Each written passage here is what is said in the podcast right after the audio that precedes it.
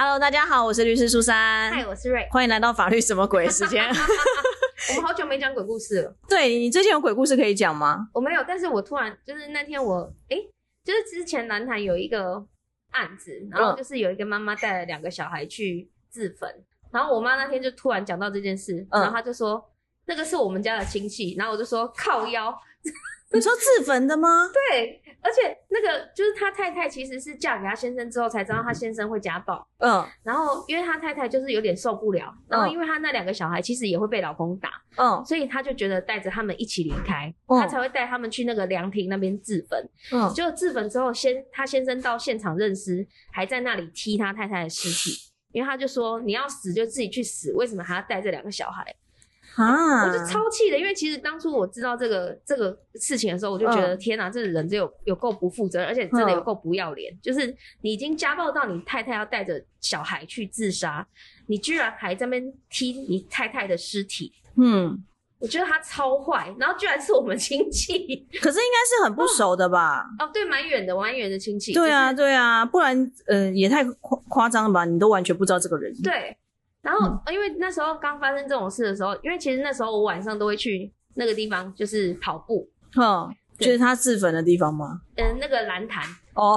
都会去那边跑步。其实就嘉义人可能就是有点没有地方去，然后就会去那边跑步。然后其实我蛮常经过那个凉亭的，嗯嗯嗯。对啊。然后我就觉得你怎么这么坏，真的很坏。可是我觉得这样让我想到一个问题，就是说，其实像我自己朋友他们在外岛，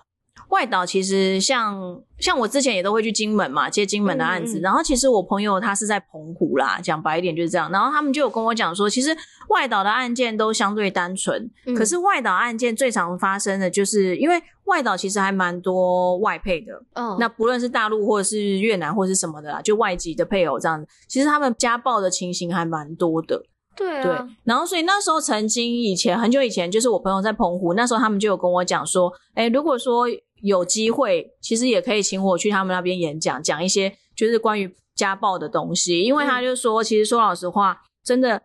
都不太会有什么太大的案件呐、哦，不太可能会像台湾很常有一些什么杀人、强盗这些，嗯不太会有，大部分都是什么车祸。我朋友很好笑，他曾经跟我说，在澎湖啊，曾经有一次发生一起车祸，只是擦撞而已哦，那种。那个车祸案件可以成为那边大概一两周的新闻，就当地的，就是住户之间大家在讲这样子，然后就是明明就是一个小不隆咚的事情，可是大家就可以一直在讨论这样子很。淳朴哎、对对对对对对，所以你刚刚讲到家暴，其实我觉得可以跟大家讲一下，家暴其实它有一个家暴专线呐，就是一一三。我觉得很多人不知道，就是你没有遇过遇到这种事情，你都不会知道。对，而且其实我之前也有分享。就是一连串的相关的电话，就是各种服务的这种电话，其实大家好像都没有太大兴趣去了解啦。可是因为我觉得是因为没有遇到，所以你就不会想要了解它。对我我们之前是不是有讲过说，有如果妻子是被先生强暴，其实也可以报案，对不对？其实因为家强暴，呃，怎么讲？我们就是家暴，就是一些暴力行为嘛。那可是我们暴力行为，说老实话，不见得是我们一般都会认为就是传统就是被打嘛。嗯，对，那其实像你说的被强暴，硬来它其实硬来，它某种程度上，它或许也是一种折磨，也是一种伤害啊。对，对，但是通常来讲的话，现在比较特别的是，有些人他不是只是用打的而已了，嗯有些他们甚至是呃精神上的、言语上的，嗯对他们可能就会一直讲一些很难听的话。嗯我甚至还有遇过，就是呃，那个我其实也认为他算是一种家暴。他说他不跟先生发生关系，嗯，然后先生会晚上去敲他的门，一直敲，嗯而且是那种半夜两三点，好变态、哦，然后就是一直敲他的门，一直敲，一直敲，然后就不让他睡觉。嗯对，然后甚至也有夸张一点，就是进房要把他拖出来，要发生关系这样子。嗯对，那如果真的就是呃，这是前一阵子我有个朋友，他说他先生会趁他，因为他有一点精神，就是他有点忧郁症，所以他吃安眠药才睡得着。然后他好几次吃了安眠药之后，他醒过来都发现有奇怪的分泌物，嗯嗯然后他怀疑他被他就吃了安眠药，就昏昏沉沉的时候被先生强，他其实可以去那个、啊，就是去去验伤对，然后对对对，因为其实呃，我们现在最近最近法院有一个判决，就是我觉得看你站在哪一方啦，哈、嗯这个判决其实就在讲说，呃，你今天跟人家发生关系的时候，即使对方没有说不要，嗯或是他没有抗拒你，嗯，但是在没有征询同意的情况下，他也有可能是一种强，就是强奸，就是强制性交啦。对所以我说这个判决出来以后，其实就真的是看你站在哪一方。因为今天如果你是一个真的不想要的女生的时候，一个嗯男生跟你做这些事情，你你当然你当下或许是因为害怕恐惧，你没有说不要，嗯可是呃，你事后你就觉得那其实让你不开心不愉快，你当然就会觉得这是强暴。嗯所以我站在这个角度去思考的时候，你就会觉得这样的一个判决其实还不错。对对，因为像最近不是秦伟的判决又下来了嘛，哦哦就是说，因为他那那时候秦伟的案件，就是也有蛮多人是那时候受到惊吓，没有反抗什么的。对对，可是换个角度想哦，说老实话，现在的女生也不见得全部都是单纯的，对有些她可能跟你发生关系以后，或许她跟你要什么东西，不论是钱或者是什么关系之类的，她没有达到，她也可能可以这样去告你。去告你嗯那现在如果说我们的标准其实有点就是在证据上没有要求这么高的情况下，其实这样的男生他也有可能。当下说不定是女生还比他欢愉之类的，然后反而变成到最后他是被告的一方。嗯，这个我也是看到蛮多案例的啦。对，所以其实呃，我觉得这个有时候呃，法律的变动来讲，其实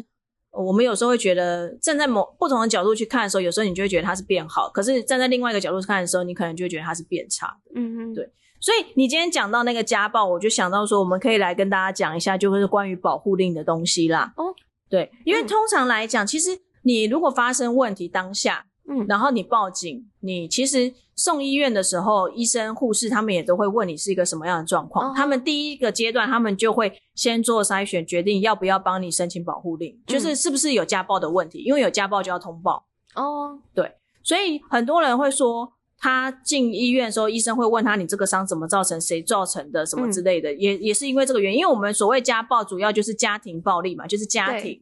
当然，呃，其实过去大家都会以为就是父母、子女、兄弟姐妹，嗯这个才是家暴。可是嗯其实我们在家暴家暴防治法吧里面嗯是有讲到，连亲密伴侣也叫做也是可以的，那请问公公婆婆算是家暴吗？因为他是住在一起的人啊，哦当然。而且其实公公婆婆有时候他的家暴是一种精神上的家暴对，他可能会整天一直对你讲一个东西，一直碎念，然后一直酸言酸语什么之类的。对，这也其实是，可是只是说我们在精神上的虐待来讲，通常会比较难举证，嗯哼，毕竟也不是每个人每天都带着一只手机在那边录音呐、哦，对啊，所以这个部分是稍微困难，可是不是没有的。哦，对那有时候我们就会跟他讲说，真的大不了，你就是再继续给他念个几下吧，哦然后你这个时候录音嗯对，就是其实也是有机会的啦。也是有机会，其实也是有申请成功的、啊，因为其实。不要说公公婆婆，有些先生也是会骂太太，骂的很难听，尤其是在一些稍微淳朴乡下一点地方。对，那其实你只要有这些证据，你要去做申请也都可以。嗯，那通常来讲，一般呐、我们像我刚刚讲，直接送医院那一种，大部分呐、都是申请紧急保护令，因为就是事情发生的非常突然嘛。我们紧急就是快速的意思嘛。那嗯在通常法院这边来讲的话，他会在受理这个申请以后的四个小时内，他就会核发了。哦，对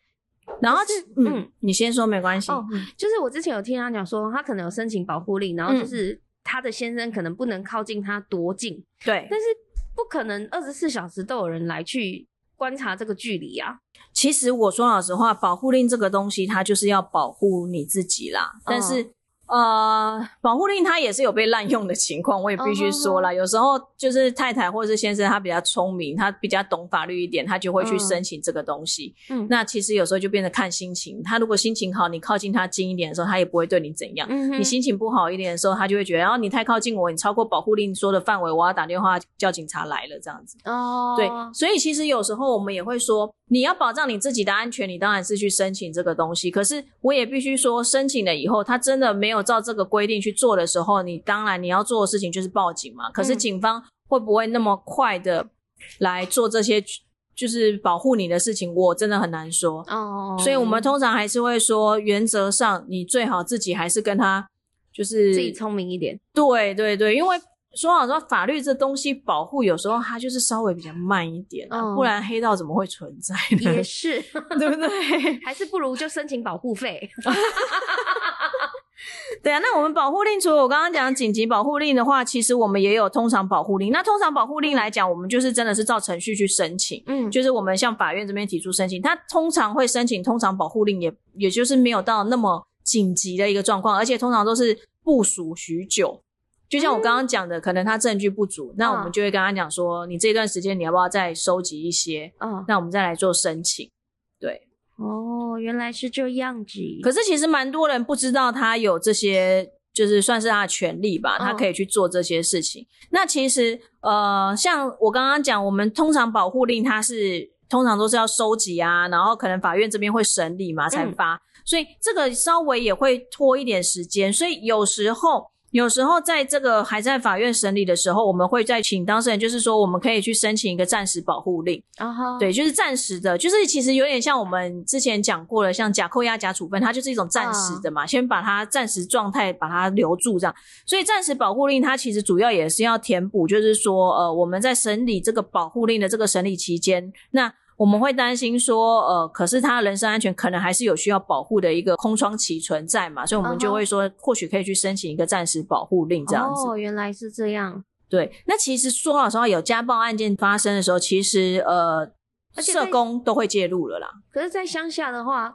通常就不知道要去申请保护令，也不会那个啊。对，我觉得其实这就是为什么我朋友那时候会跟我讲说，希望我可以去他们那边演讲啊，嗯或者什么，因为其实很多人都不知道他有这个东西可以保护他，而且，而且也不敢讲。对，而且嗯。有些那种你知道乡里就是有一些渔夫啊，他们就会说啊，令安给你爬应该啦，对啊，就会这样哎、说，然后说什么就是令令安啊，你酒醉会讲怕啊，你有嗯。卖鬼气的喝啊，就是讲这种风凉话哎、我的天我觉得有些比较淳朴一点的地方，好像都会这样子、对欸，啊。就是他们反而会觉得这个。呃，虽然你是被打的，但他们就会觉得这是一件家丑，对对对对家丑不能外扬。对，而且那种公公婆婆都会替儿子说话，就说什么啊，他就喝醉了，你就不要回话，不要回嘴，你就不会被打。嗯，对，好像蛮常听到这种 这种鬼话。对这是，鬼话。可是为什么他就可以喝醉就打嘞？这这也是不不应该的啊，对啊不合理的啊，嗯，对啊。所以通常来讲的话，保护令申请下来以后，就是法院可能就会禁止他做一些事情嘛那。可是如果他们是同住的状态，所以其实通常我都会讲说，都已经这样子，你就是不要再同住在一哦、起了。先搬回家或者对，可是有些人他就会说，呃，对，有些人就会说什么我没有地方住啊，或干嘛什么，嗯所以我通常都会讲，那你自己就是要保护好你自己，因为虽然法律上是有规定说，他如果违反的话，嗯那他可能违反会被移送法办嘛，嗯那还有可能就是会被处刑或是罚钱。哦，可是有些人他其实就已经锵锵的，他根本嗯就已经没有在 care 你这些东西，他想打你的时候他就会去打你，他也不 care 这个钱。而且有些甚至会说，我就是没钱，你能拿我怎样？你把我关，哦我也关一段时间，我就出来了之类而且你把我关过，我就出来杀了他。之类的，就是那种就是那种恐怖情人也很多啊，对啊。所以其实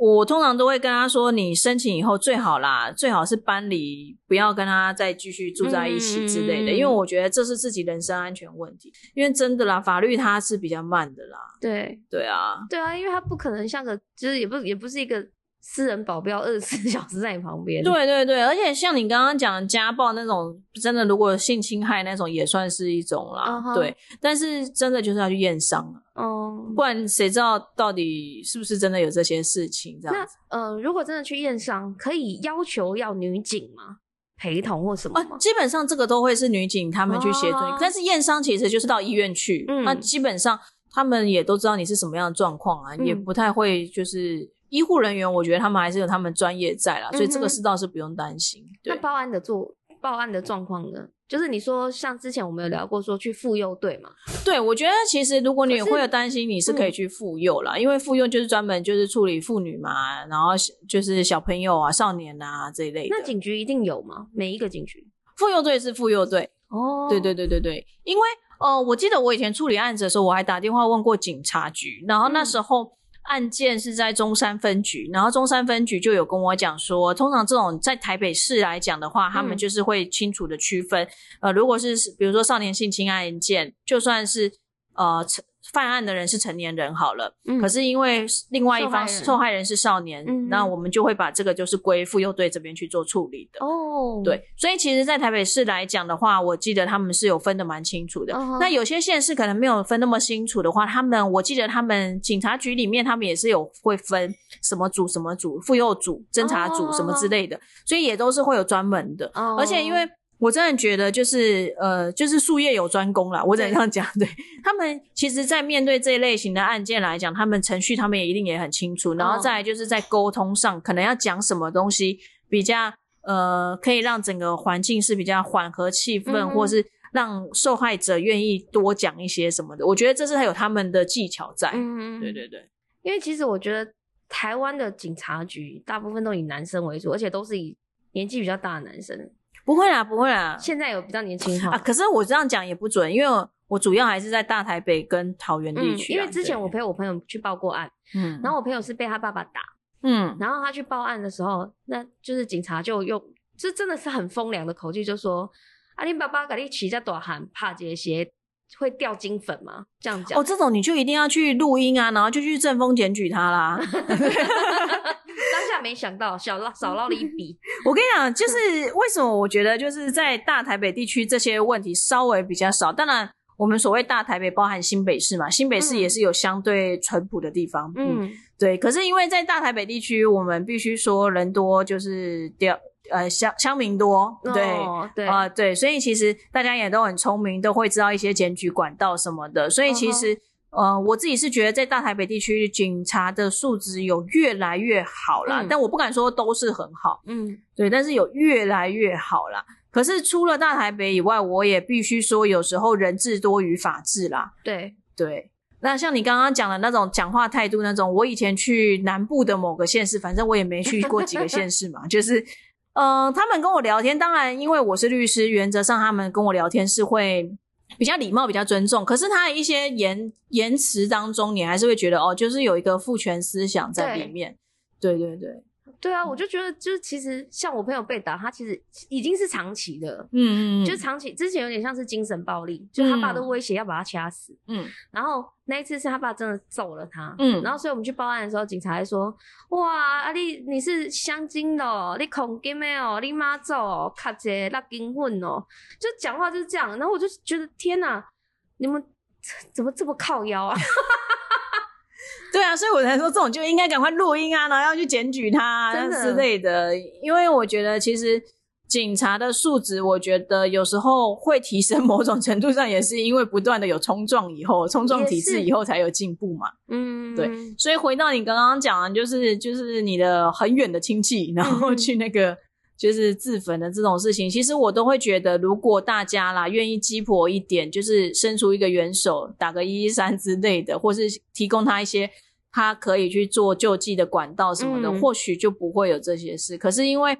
我觉得在亚洲社会来讲，大家有时候对于不是自己家的事情，好像都会就是啊、不要去管啊别人家的啊，而且他的公公婆婆也很不给力，也是那种很传统社会。我觉得，我觉得她公公可能也会打她婆婆，所以她哦婆婆一直觉得她被打就是被打而已。对我们家世袭制都是如此 传统男人都打女人的啦，传统就是这样吗？神经病。这超有事的啊！我觉得这很不 OK。我觉得现在其实虽然我们一直说大台北地区有比较好比较好，可是其实像前阵子也有人就是跟我讲说，有人来问法律问题，就来讲说、先生过世了，然后他跟两个小孩就是各分三分之一的财产嘛，然后他就说先生遗嘱里面有写说就是不要给女儿。可是因为我们以前有讲过有特留份的问题嘛，所以女儿至少都还是可以拿到她的就是六分之一嘛。对，他女儿的六分之一拿了一千多万、欸、哦，对，哇，很夸张吧？好多啊对，然后他就很生气，他就来做咨询，说为什么我女儿可以拿？他说，我们就跟他讲说，法律上就是保障他就是可以拿那么多啊。对啊。然后他就说，那我以后死了，我就不要给他我的钱。那不行啊，法律上就这样规定啊。然后他就是很不高兴，然后后来他就说，我要去做那种免费的法律咨询，看我要怎样才可以不用给他钱。然后我们就觉得，看你那么多钱，你女儿的特留份都可以拿一千多万了，你还要去做免免费的？的对呀、你那种免费资源，你就可以留给这些真的就是像这种有需需要、这种弱势、受家暴这些没有人帮助他的人嘛，好吗？你那种几千万的人，甚至他，我觉得他可能都有拿到亿吧。你去花钱请一个律师帮你做财产规划，不行吗？真的，对啊，而且他单纯就只是因为他是女儿，所以他就觉得女儿不可以拿钱。那也没有任何不孝吗？或没，有啊，天哪！就是所以这，而且这是真的在我们大台北地区，所以你要说大台北地区多进步，其实我觉得呃还是很多很封闭想法的人啦。嗯，对啊是没开花。对啊，所以我们这一集其实只是因为就刚好想到你刚刚讲的 那个，就是自焚。嗯，可是那边那不就变成蓝潭那边现在就是鬼怪故事边其实本？来就很多鬼故事。对啊，其实最一开始的乡野传说有说是因为那边是什么诶鲤鱼精，哦，说里面有个鲤鱼精什么什么什么的。哦然后最原始的故事很多种说法，有人说鲤鱼精，有人说是因为那时候里面原本有住是蓝潭那个地方是强制被开发成水库的。嗯它里面有个国小，然后那时候就淹水，然后嗯所以其实国小很多人都死在里面，这也是一个说法。嗯，就是在日据时期的时候，然后有人说是那边有一个什么龙穴，然后当初就说什么嘉义会出总统，所以要把那里炸一个洞，就是这个也有也是一个说法，就是很多不叫清朝的说法，然后反正有这么多不同说法，可是那边呃确实有些人会呃。就是那边常常会有一个 you jump I jump，超级超多人在那么跳，所以那边其实是一个约会圣地加自杀圣地、哦，，对，好好那个哦，冲突的美感，那个约车床族，他们都不怕在那边懂字懂字懂字的时候，突然有什么有人摸你屁股，之类的，凉或就是加一之类的嘛，他们又看不到。就是像你讲的突然凉凉之类的啊。嗯，他们可能会自己骗自己吧。哦，对啊，那边反正那个地方就是很很阴，真的很阴。我那像最近那个什么水库缺水，那它的水有变比较少，看得比较清楚之类的吗？哦，有人说水变比较少，然后看到一只超大的鱼，然后就怀疑那是鲤鱼精，但是我我告诉你那不是。那那是什么 我么？从以前就很常在那边看到那一只超大的鱼，哦 真的超大啊！它不知道是草鱼还是什么鱼，反正它嗯大概有两百公分。那它活很久哎、真的，它活很久，鱼可以活那么久啊，可以可以，哦，好厉害哦。嗯，应该是同一只吧，我我不知道。还是它也活超久啊。没有，因为我们家曾经就是在我们家门口的池塘里面捞上一只草鱼，一百五十公分，跟我一样高。我永远都记得这件事情，因为呢，他们就在那边量，然后他们就说一百五十公分嘞，啊，叫牙过来，然后就叫我躺在地上，躺在那个鱼旁边，有拍照吗跟那只鱼对看，然后他跟我一样高，有拍照吗？没有，当然不会这么丢脸的事。太可惜了。然后反正就是我，所以我知道草鱼可以长很大，哦，但是我，嗯、到底就是反正这有点像双乡野传说，就是说里面有一只鲤鱼精，然后它很大，它活很久了，什么什么什么。然后呃，因为我以前都会去那，就是带哈吉去那边散步，因为嗯它是柏油路，但很平的，嗯，所以它可以散步，对它磨指甲很好。嗯，然后所以我很常，其实很常就是在那个在散步的时候看到那个水里那个波光徐徐的时候，你会看到一个嗯很大的庞然大物这样游过去。嗯，对，哦所以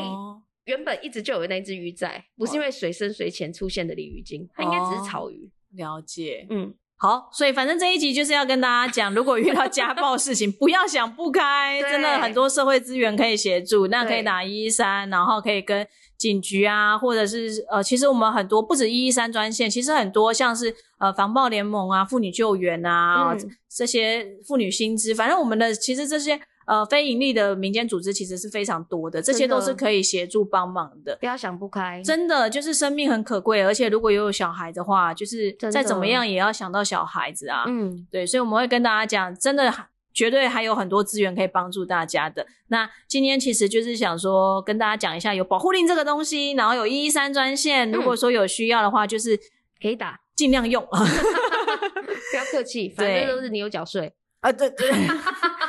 对啊，好，那我们这一集就到这边喽。嗯，好，喜欢我们的话要继续，就是我们在还在努力两千两千点阅人数这件事情。对 对我就会去爬山。对，好哟，好，那就这样子喽拜拜